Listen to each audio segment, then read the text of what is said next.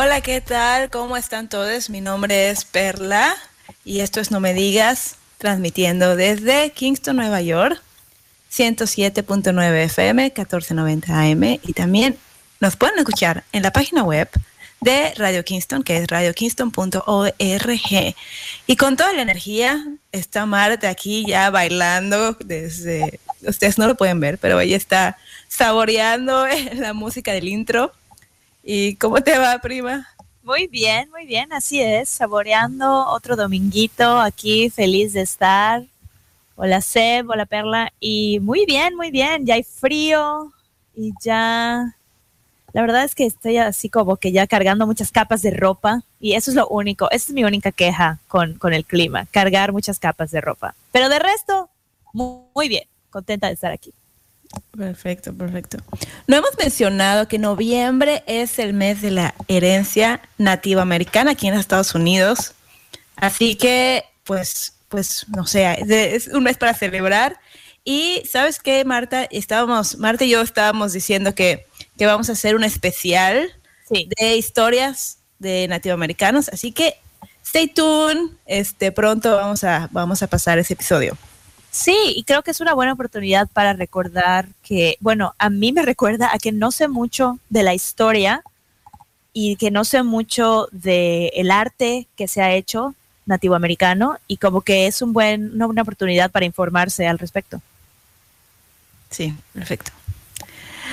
Ok, Marta, ¿qué te parece si vamos de entrada a nuestras noticias nacionales? Vámonos a las noticias nacionales. Noticias nacionales.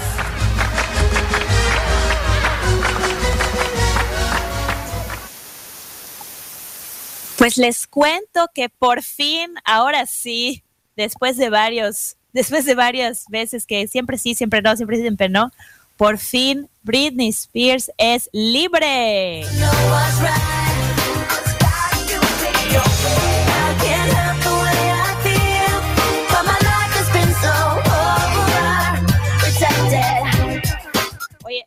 bueno, por fin se acabó la tutela, o como están diciendo en inglés, el conservatorship de Britney. Una jueza en Los Ángeles el viernes dijo, ya, eh, acabamos con esto y Britney tiene ahora poder sobre sus propias decisiones médicas, financieras, personales, por primera vez desde el 2008. Diez años, más de diez años. Una cosa, es una cosa tremenda que yo la verdad, como es el sistema de justicia, bueno, aquí ya en todos lados, no pensé que la fueran a liberar por completo. Pero pues por fin ha sido una lucha para ella y los fans que han estado apoyándola con el movimiento que liberan a Britney y ahora con las redes sociales que pudimos ver, escuchar lo que, las declaraciones que ella hacía y cómo describía su vida y unas situaciones muy feas de, pues sí, de represión como abusivas, ¿no? Medidas, medidas muy extremas sobre su salud, habíamos hablado sobre su salud reproductiva, pero ya por fin, al menos una buena noticia, Britney es libre para que veas todo lo que nosotros damos por, por, por sentado, ¿no? Todos estos derechos que, que, tomamos este, for granted. ¿Cómo se dice for granted en español? por sentado, ¿verdad? Este, a mí se me hace increíble, ¿no? Que, que esta mujer le haya pasado esto y se me hace sexista. Porque, óyeme, yo conozco, tenemos ejemplos de, de personas en el medio artístico que son rock and rolleros y que han abusado de drogas y que con trabajo pueden ya hablar, pero nadie les quita derechos de nada. Es, es por ser mujeres muy sexista. Estoy molesta, pero bueno, estoy contenta. estoy contenta y molesta, pero este, y soy bipolar. No, pero estoy contenta de que ella esté libre.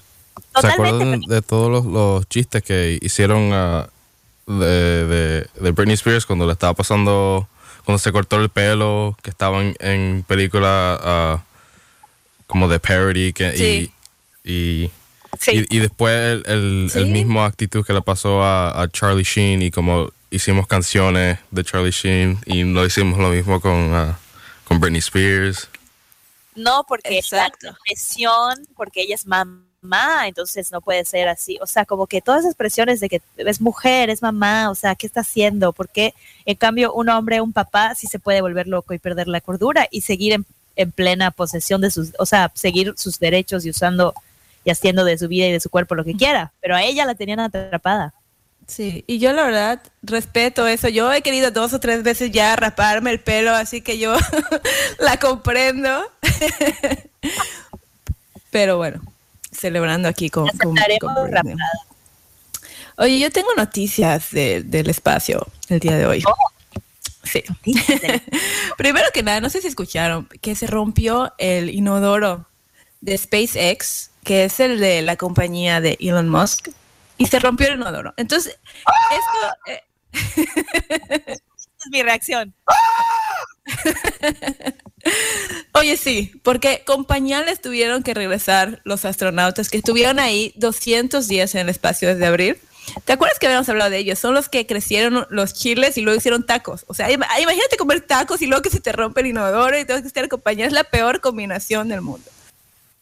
Y, y bueno, y luego, este, entonces estas los astronautas de que siempre ya hemos visto así de que, oh, como que todos los niños decían, yo quiero ser astronauta, bueno, pues está cerca porque los niños usan pañales, entonces por ahí se empieza. Y luego, ¿ibas a decir algo, Sep?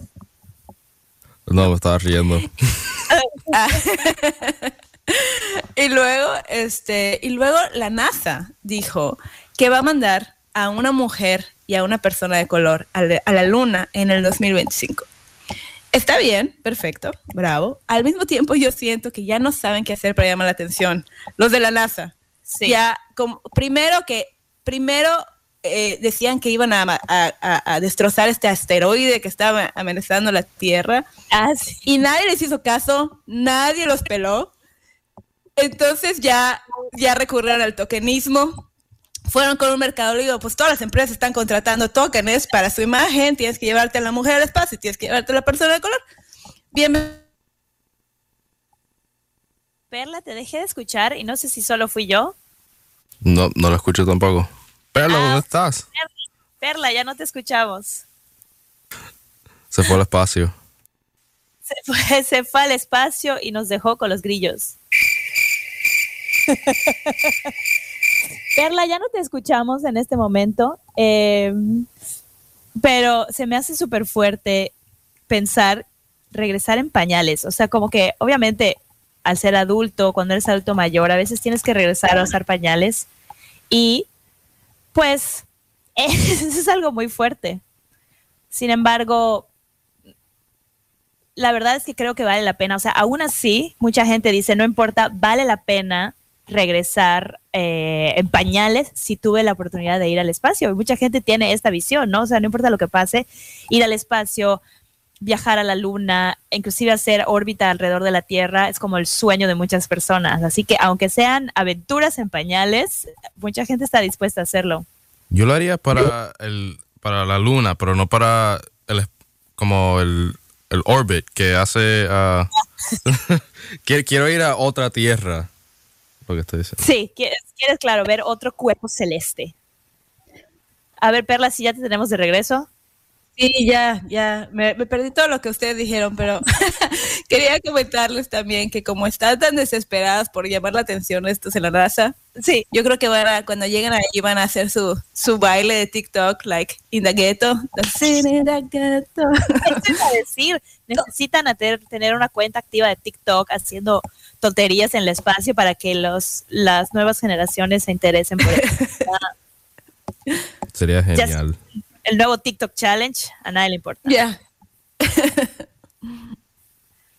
Oigan, eh, pero, pero hablando de, de, cosas así increíbles, yo no sé si vieron esta noticia, pero una mujer de 100, 105 años se volvió, le rompió el récord de 100 metros en atletismo en Luisiana en las carreras de, de las personas de la tercera edad.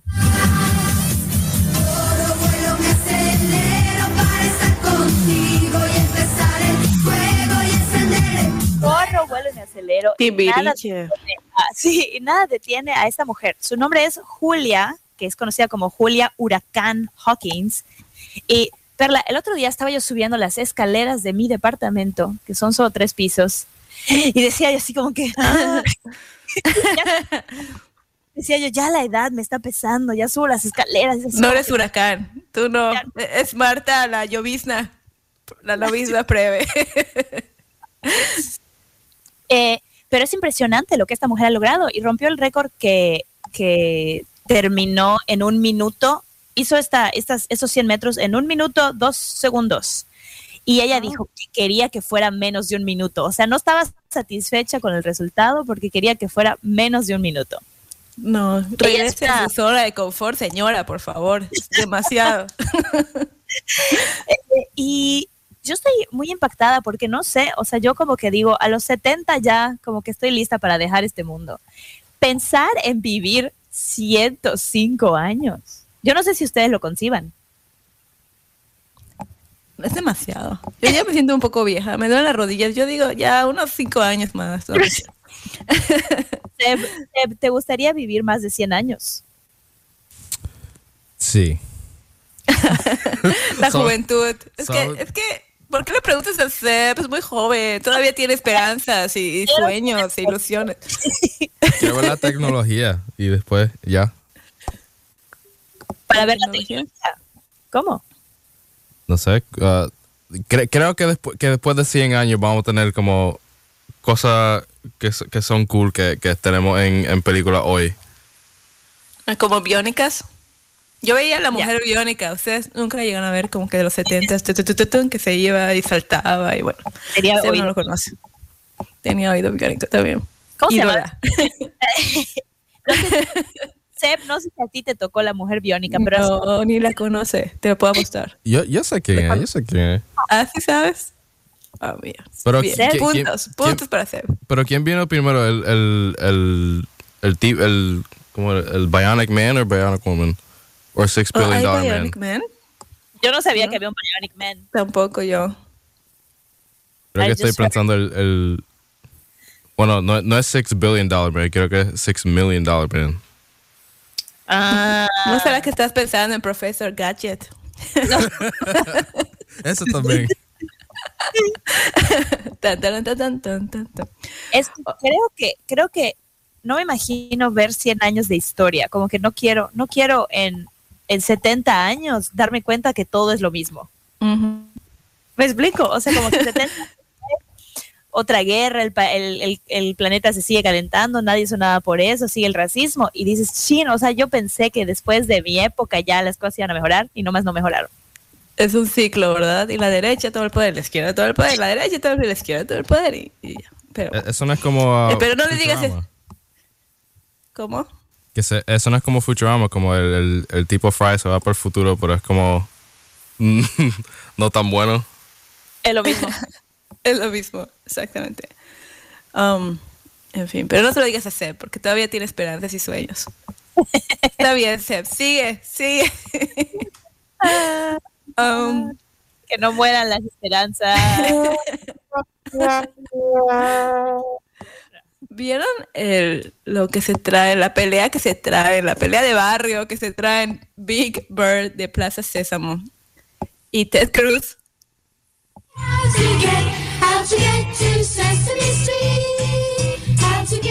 No. Escuché pues algo mira. que tenía que ver con el Twitter, pero a ver, cuéntame. Lo que pasa es que Ted eh, Cruz, que ya hablamos de él varias veces en este programa, este, es, es conocido mundialmente porque se fue a Cancún. Que él, cuando estaba el, en el apogeo, el, el COVID, él agarró y se fue. Se fue y dejó a todos aquí hechos bolas y enfermos y con la pandemia en lo máximo. Y él agarró, se fue, regresó bronceado con sus trencitas de Cancún. Bueno, pero entonces él, entonces él eh, dijo que, que, que Plaza Sésamo es propaganda, propaganda política para niños, porque Plaza Sésamo ha estado incentivando las vacunas contra el COVID.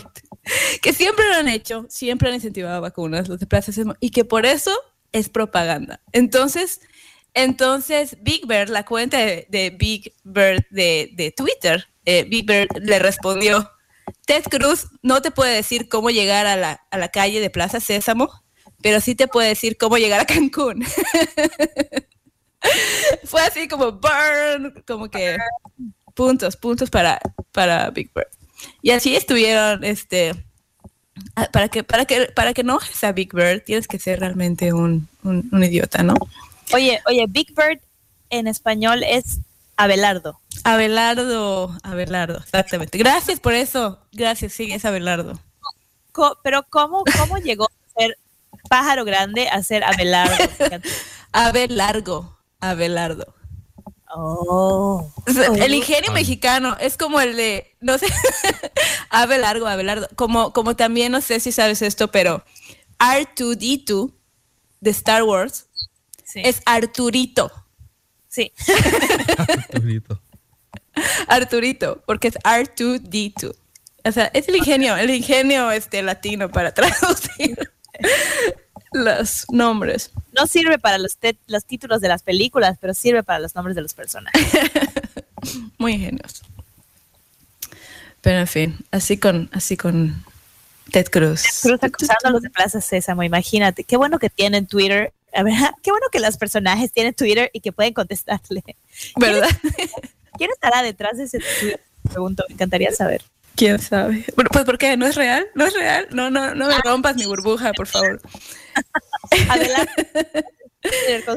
con, sus manos. Oye, hoy estoy vestida de Abelardo. Oye, No pueden ver. sí, sí, no lo pueden ver, pero Marta se disfrazó de Abelardo. Tengo un gran suéter amarillo pollo, literal amarillo pollo. Eres tú detrás del Twitter. Soy yo. Ese es un... es- me encanta. Oye, pero es que parece ser que los, los republicanos siempre han criticado Plaza Sésamo. Yo me acuerdo que Mitt Romney quería cancelarlo, era algo que, dijo su campaña. Y es muy triste porque, porque, bueno, es, yo creo que es porque Plaza Sésamo siempre ha, ha tratado de incluir diversidad y también, pues, de educar a los niños. Es algo que mucha gente republicana está completamente en contra y, y lo llaman propaganda política. Eso es, pero bueno. Pero hasta ahora nadie ha podido con Abelardo. Sigue aquí, pie, como la señora de 105 años seguirá llevándonos a la calle. Sésamo Street. Yo creo que Big Bird tiene un, ah, un familiar que vive con México o algo así. No, ¿será, será Abelardo entonces? ¿Será que entonces no es el mismo si somos primos? No sé. Sí, creo que es un primo. Creo que es verde también. Ah, Ah, yo no sabía. No sé. Ta- también que quería decir que, que, que piensan de los personajes que, que I mean, ah, las compañías en Twitter que responden como si son como sassy o whatever. Me Eh, encanta. ¿Te encanta? Sí. ¿tú qué piensas? Yo ¿A ti lo, no yo lo odio, lo odio. Sí. Es, es como, "Eh, soy, soy como ustedes, jaja. Con- com- com- com- por favor, compra. Es cierto. Es. A mí me gusta que sean sassy. Mm. Sí. Yo también. Depende, depende de qué lado estén, creo. Cada vez que, que veo algo así en, en mi perfil de Instagram o, o de Facebook, ah, siem- siempre le digo que, que se calle, como shut up brand. Estás en tu derecho, Sep. Oigan, ¿qué les parece ahora? Nos vamos a escuchar la opinión. Vámonos a la opinión. We have no data, no statistics. The following is conjecture at best. Experts might disagree. But here's what I think.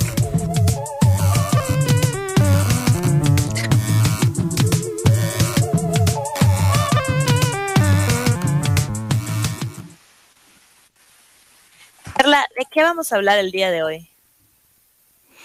Pues, este, estoy esperando a estar. El día de hoy vamos a hablar del fetichismo de la cultura mexicana. El fetichismo de la cultura mexicana. Yo eh, escuché este, esta frase, el fetichismo de la cultura mexicana, cuando estaba escuchando en un podcast una entrevista con Carlos Jesús Martínez Domínguez, que es el curador del Museo del Barrio de Nueva York. Y él estaba diciendo que él ya está un poco cansado de Frida Kahlo. Oh. Y yo como mexicana, así como que agárrame, agárrame, ahorita le parto su pantalón en gas. Pero luego me puse a pensar, me puse, me puse a escuchar eh, lo que él decía. Él es dominicano, parte dominicano, parte de Puerto Rico. Y él decía que está un poco cansado de que todo sea folclore, de que toda la expresión latinoamericana tenga que ser folclore, que se siente muy limitado y que siente que los artistas están limitados.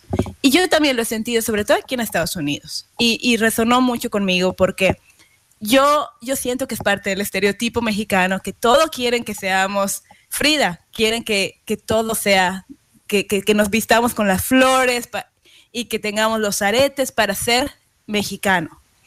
Y, y entonces es, es parte del estereotipo que además encaja un poco tu historia. Y luego además opaca la historia de todas las demás eh, partes de Latinoamérica. Porque él decía, yo soy de Puerto Rico y yo quiero expresarme con arte contemporáneo, quiero pintar una cruz. ¿Puertorriqueño o dominicano? es parte puertorriqueño y parte dominicano. Ah. Entonces decía, yo quiero expresarme con arte moderno y no puedo, porque me dicen dónde están los monos y dónde están las flores y dónde están las calaveras, dónde está tu historia, dónde está tu... Y, él dice, pero yo no quiero hablar de eso. Y un poco tú y yo lo habíamos dicho, Marta, creo que tú mencionaste que te han dicho, pero es que tu acento no está tan mexicano o a mí, cuando he tratado de escribir algo, pero es que no estás hablando de la frontera, no estás hablando de cruzar la frontera. Y yo, es que yo no quiero hablar de eso, yo quiero hablar de ser, de que soy mamá. ¿Puedo hablar de eso o no puedo? Entonces. Tienes que hablar de las pirámides mayas. Exactamente. Entonces él usó la palabra fetichismo y se me hizo tan interesante que, que usa esta, esta palabra para, para definir esta, esta obsesión que tienen los, los americanos, creo, con nuestra cultura y al mismo tiempo no siento que estén tan obsesionados con nosotros, los mexicanos, como personas. Es más bien como que, como que la cultura. ¿Qué opinas? Oye, se me hace muy interesante, pero lo primero que me hace pensar es que, es que creo que es algo a lo que se pueden someter distintas personas y distintos grupos, o sea, que, que pueden experimentar eso. Me hace pensar en la comedia de Hannah Gatsby, eh, ubicas esto, eh, se llamaba Nanette, su primer, tiene Nanette, un especial Netflix y uno que es eh, Douglas. Y me acuerdo que ella decía en, no sé si en una entrevista o en el segundo especial, ella decía que la criticaron de que su comedia no era lo suficientemente lesbiana. ¿Tú recuerdas esto? O sea, ella decía, pero yo quiero hacer comedia y yo soy lesbiana y estoy aquí parada. No es suficiente. sí. como, como, que la, como que la comunidad les, lesbiana la, criticó de que no hablaba lo suficiente de sus luchas y de sus temas y de no sé qué. Y me llama mucho la atención porque también yo he tenido esta conversación con nuestro amigo Mateo, que es eh, productor y director de cine, y él decía lo mismo, decía, yo no quiero hacer una historia de un colombiano inmigrante y su lucha aquí en Nueva York, sino que la historia que quiero escribir en este momento es simplemente una historia común y corriente de dos personas que se conocen y que, bueno, el hombre es, latino o la historia se desarrolla en español, pero no es de ninguna cosa típica, ni van a comer arepas, ni, ni, van a hablar, ya sabes, ni van a hablar de, Gabriel García Márquez, no lo sé. Y sí creo que, que tenemos esa expectativa, Perla, pero no sé si, no sé si decir solo que un grupo, sino que nosotros mismos como hispanos. A veces esperamos que el artista hispano represente esa parte. O sea, creo que podemos caer como mexicanos, hablando específicamente de, la cultura mexicana, creo que podemos caer en el fetichismo de la cultura mexicana, los mismos mexicanos, como diciendo, ¿y, dónde está el, el, el folclore de tu país en esta obra que hiciste? Sí, yo, yo también lo he pensado mucho. Es como, ¿y dónde voy a poner las flores que estoy pintando? ¿Y dónde voy a poner? Y, y es algo que si no lo tiene, si mi arte no tiene este, una flor o una calavera, siento como que estoy traicionando. Mi, mi historia significa que no, no me gusta, significa que, que, estoy vendida y que no, y que no estoy respetando mis raíces. Es, es, y al mismo tiempo, para ser escuchado aquí en, en América, también tienes que tienes, tienes que encajar en este molde que ellos han creado un poco. ¿No crees? Porque si yo vengo con mi banana en la pared, que, lo que hicieron estos artistas, eh, me van a decir, oye, ¿qué? O sea, bueno, si fuera una pitaya o un mango, a lo mejor, pero una banana. Es como... este, sí, no, no es lo que estamos buscando. Tú, tú eres, le estamos dando el espacio a los latinos que quieren rescatar su cultura, ¿ya? O sea, no, no creo que se venda, no creo que se venda. Creo que los, los americanos quieren, quieren este estereotipo. Y si no, no les interesa. Creo que está... Oh, dale. No, perdón, perdón, sepas. Bueno, solamente quería decir que es como estás manejando uh, un mundo donde quieren representación de, tu cultura, pero también quieren representación de gente de tu cultura como trabajando así y entonces están esperando e-, ese tipo de cultura, pero tú eres parte de esa cultura, pero no significa que tú eres el spokesperson de esa cultura. And I guess. Sí. Es un poco tricky porque es un poco tricky porque dónde, o sea, dónde está la línea entre quiero hacer esto o no, o puedo, o sea, pueden haber como que épocas. No, la, la compañía de teatro que tengo hace muchísimas cosas que son mexicanas y son mexicanas tradicionales, o sea, tenemos la hora del Día de Muertos y es lo eso, la calavera, las flores, las velas, el papel picado. Tenemos este, una pastorela, ¿no? Que es también tradición mexicana. Pero fíjate que curiosamente eh, metí a una solicitud de beca con un guion que no tiene nada que ver, o sea, sí es sobre una mujer mexicana, pero no, no tiene nada que ver ni con calaveras, ni con Día de Muertos, ni con nada, sino con, tiene que ver con una persona en la ciudad de Nueva York. Y, y lo pensé cuando estaba metiendo la, el, la parte del guion para la beca, pensé como que dije, ay, esto es como muy, como que a esto le falta sazón. esa, esa, presión que dices de que todo es tan, todo ha sido tan colorido, todo ha sido tan, tan, tan las flores y los monos y las, y las, los alcatraces que, que, que cuando haces algo que te nace y que quieres hacer arte de otra forma, como que te sientes como impostor un poco. O impostor o traicionando a tu cultura. Eh, es, un poco difícil porque, porque hay artistas en otros países, eh, están, este, no sé, en Francia, que no están haciendo lo mismo que hizo Cézanne todo el tiempo. Ellos pueden, pueden separarse completamente de sus tradiciones y, y hacer algo contemporáneo, hacer algo abstracto.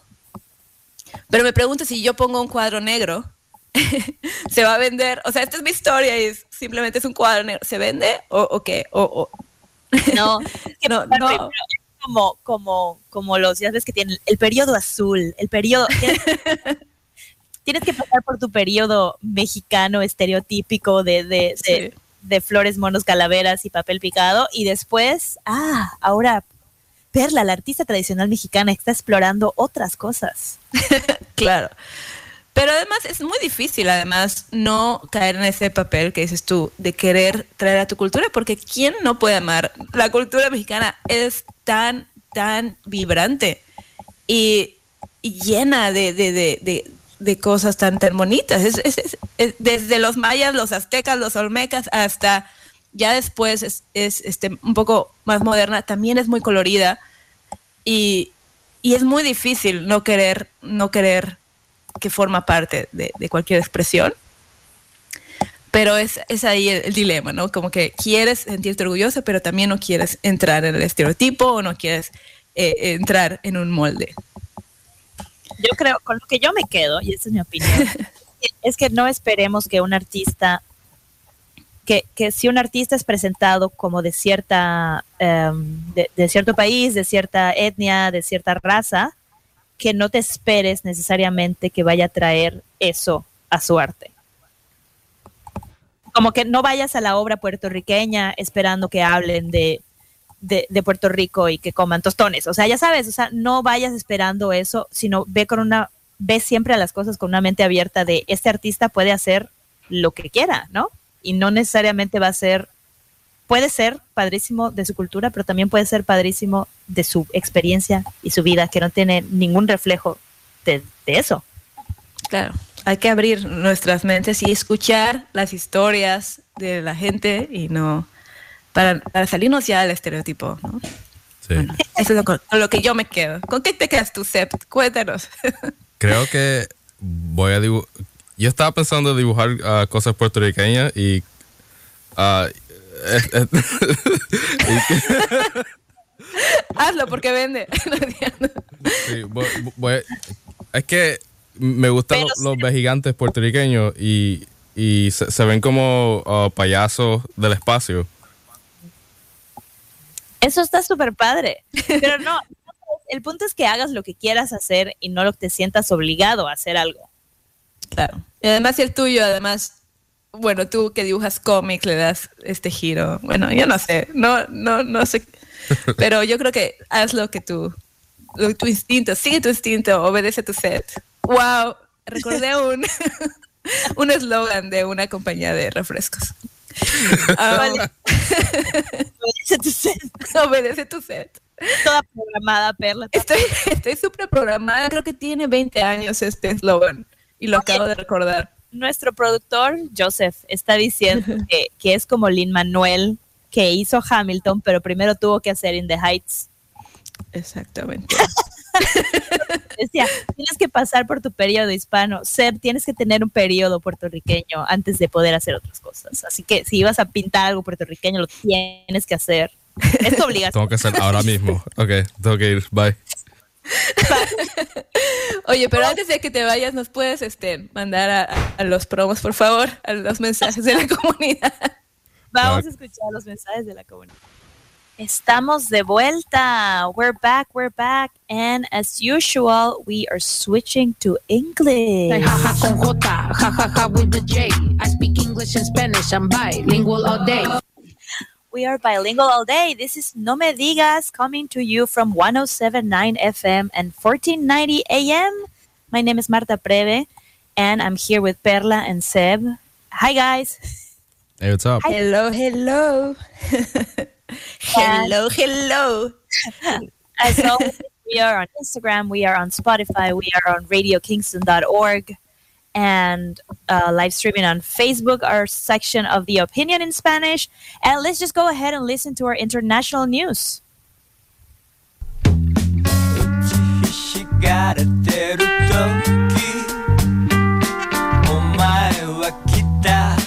And now, the international news.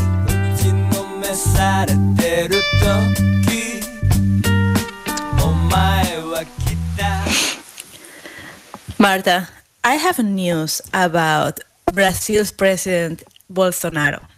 Oh, God. I know. We we were talking about him a couple weeks ago because he was about to get impeached. He was charged with crimes against the humanity for his terrible way to to handle COVID, right? Okay, so the news this week is like he uh, give himself the highest honorific medal in science. It's the medal of the National Order of Scientific Merit. Okay? And he, and he didn't justify it. He's just like, I got a medal, everybody. And and no one knows why. I have, I have what about that.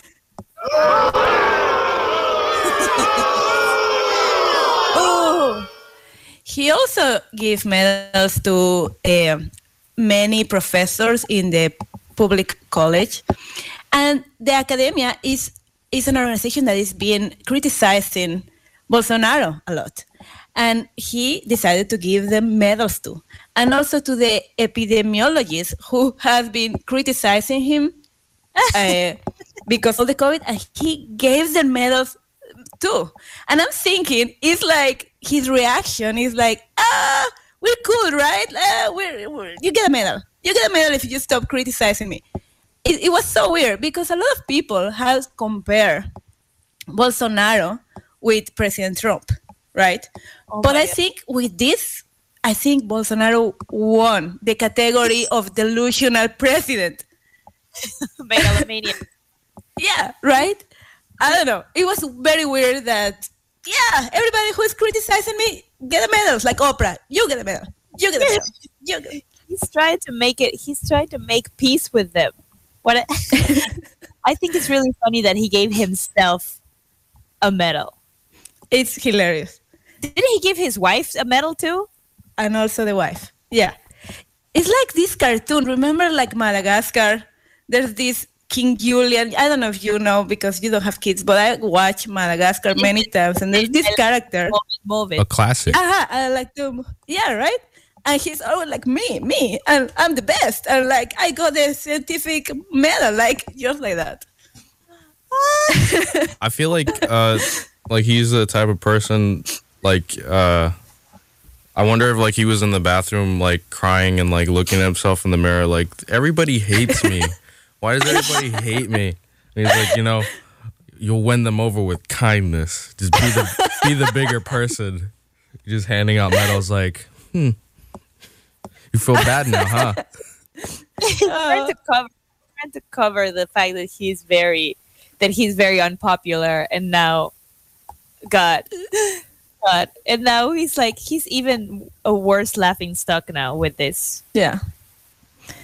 Uh, I just want to say that news very quick because today we have an interview and I think we have time.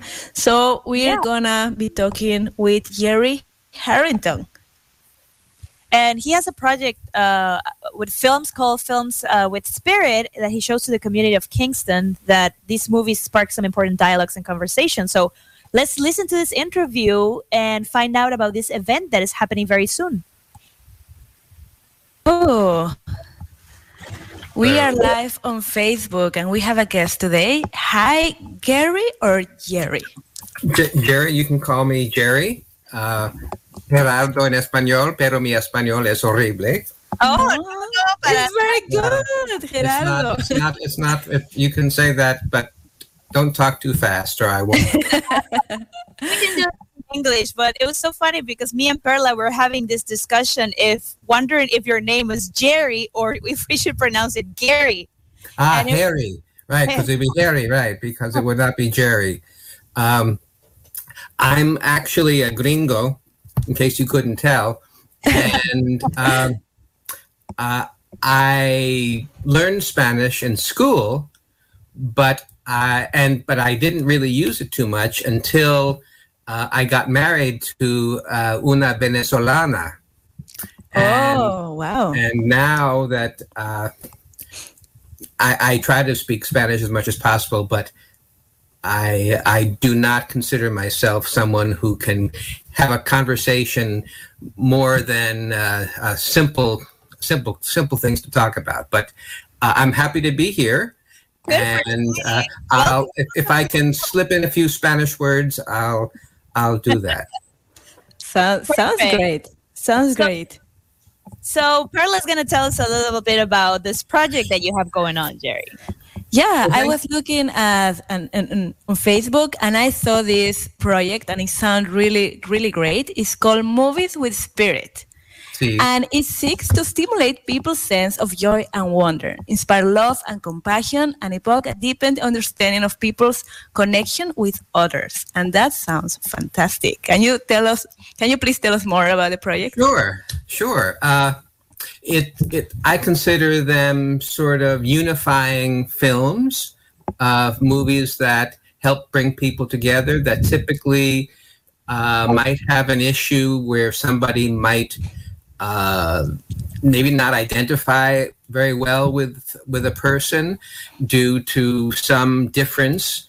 Um, but the idea is that. Uh, the what we share in common is much greater than our similarity than our differences and for that matter our differences don't need to be divisions they are simply differences and uh, and all too often in society, particularly nowadays, anything that's different, uh, people see it as like the enemy, and and that that is definitely not what this is about. It's about celebrating differences and recognizing the commonalities that we all share. Oh, I love that.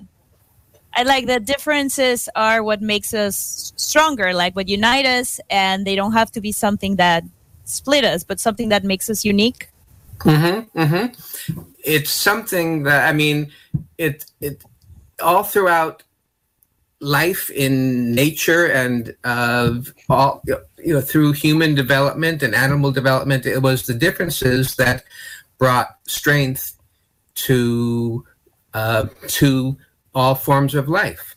Uh, if you were to plant, just just thinking out now about like in the backyard or something, if you have just one type of grass uh, and then there's a disease, all the grass will will will get the disease and potentially die. But uh, if you have different types of grass, the grass actually will uh, different types would not be affected necessarily by the same disease. And the disease that, that the grasses actually support each other. The different types of grasses will support other grasses. Um, it's been shown. I just learned that last part uh, like a week or so ago. Oh, that's so interesting. That, that's very Tree, wonderful. trees do the trees do the same thing. It's interesting. And how how long this how long you've been doing this this project with with the movies and and specifically these movies with Spirit Project? Yeah, I think it was in 2006 or 2007. I forgot the first year. Um, I've been doing it every year, although we stopped for uh, the COVID 19 for pandemic. 18 months. Yeah. but we returned this past September. Um, but I started it because in Kingston at the time there was a there was a uh, fight in the high school between two two boys.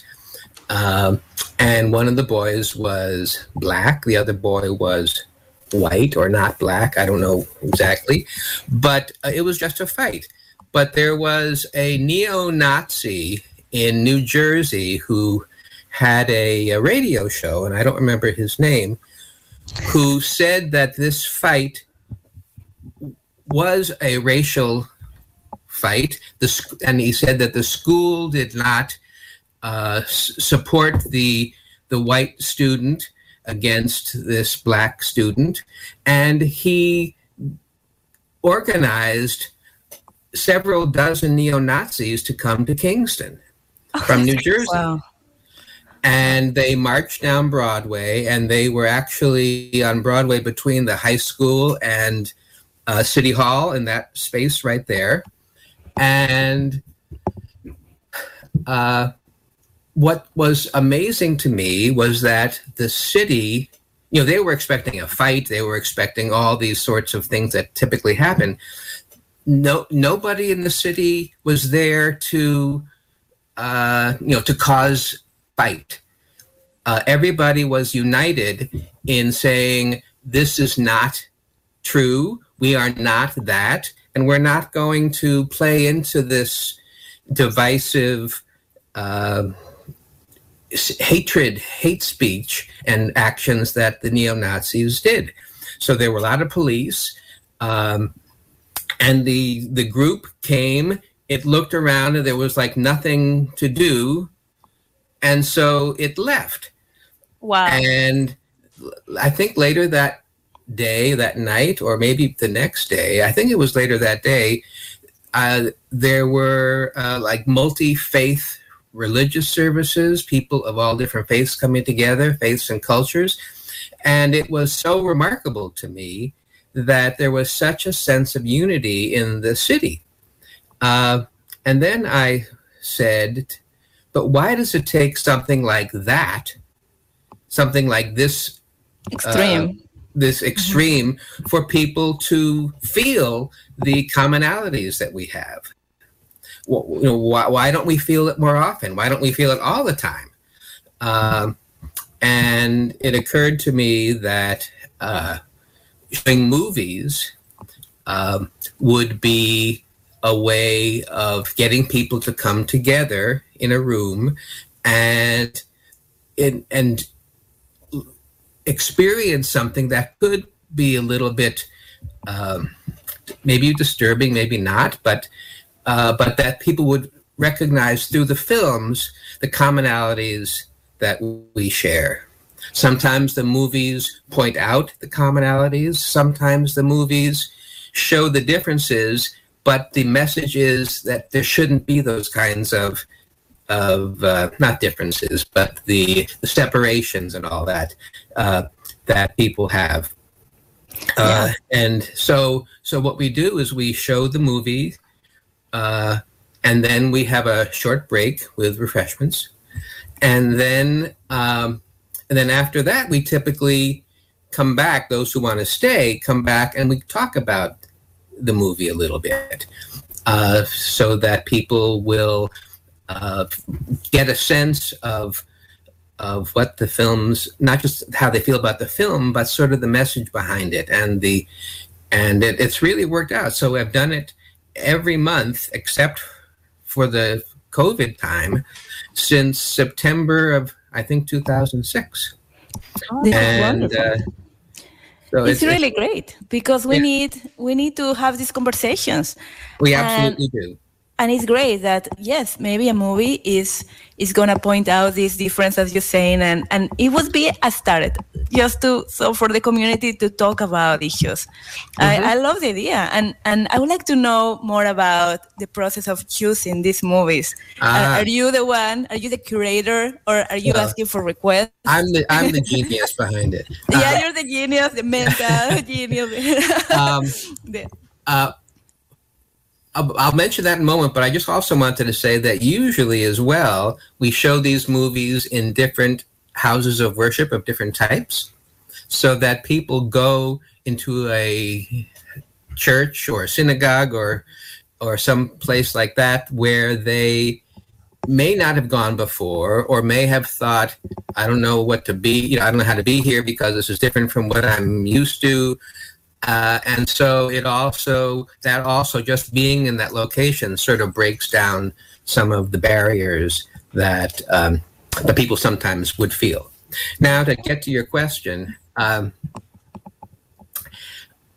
I I basically do research uh, to find movies that have this kind of message, and there's a lot of them, but there there's not so many because it's not it's not you know I wouldn't show a, a James Bond movie probably, uh, but um, so so I I come up with movies and I come up typically with many more than twelve. We have twelve in a year, obviously. Um, and I do I come I create a list of like maybe 50 or something like this. They're usually within the last year or two, but sometimes they're older, but usually they're pretty current. And I send the list to different the lead that leaders or people who I have connections with at the different houses of worship or wherever, and um, I ask them to suggest uh, which I actually ask them to suggest three that they feel comfortable with. They don't always do that, but uh, because I want to, in case two places choose the same movie or want to do the same movie, I want to have an option to do something else. And I also ask for different dates. I ask for three dates as well, in case two people, two places want to do the same date. And um, then I, I sort of essentially don't want to sound like I'm the ruler here, but but I basically have the final say on uh, on the films that we show because one of the things I mean I usually do what they want. If they if they want to show a movie, I typically will be fine with that. But um, and I also tell them, by the way, that if they have another movie that fits the, the theme, um, you know, let me know about it because I don't know all of them. So so I put out my group, but sometimes they come up with others that I didn't know about. yeah. And uh, what I think, what I've noticed actually is that there. This was Jerry Harrington. And we have the, the full interview in Spotify. Uh, Movies with Spirit is going to be screening Pain and Glory November 20th at 7 p.m. at the Draw Kingston, and it's free, but with a with a suggestion a donation of $10. So let's support Movies with Spirit. And Thank you, Marta. Thank you, Seb. Thank you. See you next week. Thank you. Coming up to Italiano. And after that, uh, let's talk Kingston with Erica Brown.